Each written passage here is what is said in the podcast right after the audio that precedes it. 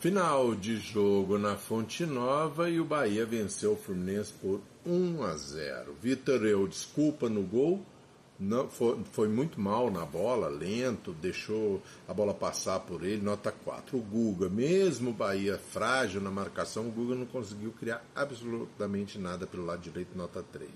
O Felipe Andrade, é, um dos zagueiros do Fluminense, jogando mais pelo lado esquerdo, nada de importante, nota 4. O David Braz reclamou demais, nota 4. Thiago Santos não tem condições de vestir a camisa do Fluminense, nota 4 para ele. Alexandre fez uma má partida, mais uma má partida, nota 4 para ele. O Danielzinho também nada de útil, era o cara para criar, não fez absolutamente nada, nota 4.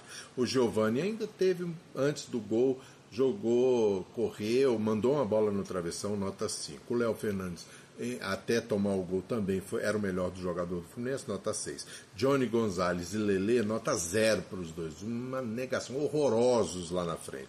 O Isaac entrou, entrou bem, ia marcando um gol lindo, errou na finalização, nota 5. O Arthur, o João Neto e o Rafael Monteiro entraram sem nota. O Eduardo Barros, nota 3. Tinha gente melhor no banco para colocar uma garotada melhor do que Johnny Gonzalez, Lele e Companhia Limitada.